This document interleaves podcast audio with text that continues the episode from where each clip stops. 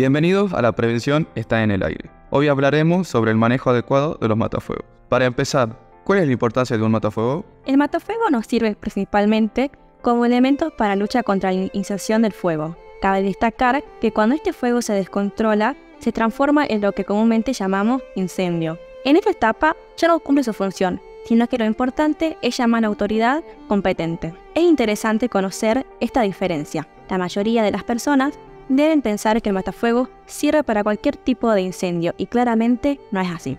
¿Y cómo podríamos saber si un matafuego está en condiciones para su uso? Me preocupa que a la hora de tener que utilizarlo y no funcione. Para saber si funciona, debemos revisar sus partes básicas. Por un lado, encontraremos una especie de reloj que se llama manómetro y debemos de observar que la aguja se encuentra en la zona pintada de verde, que indica que posee una adecuada presión. Luego la fecha de vencimiento está en una tarjeta que se encuentra colgando o pegada en el mismo.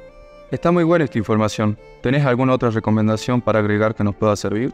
Sí, como recomendación final, tenemos que tener en cuenta que en caso de iniciarse en un fuego, se debe cortar el suministro eléctrico y de gas en el establecimiento. Gracias por compartir su conocimiento. Es importante que todos conozcan las características básicas del uso del matafuego en caso de emergencia, ya que esto puede salvar vidas. Muchísimas gracias por su atención y hasta el próximo episodio.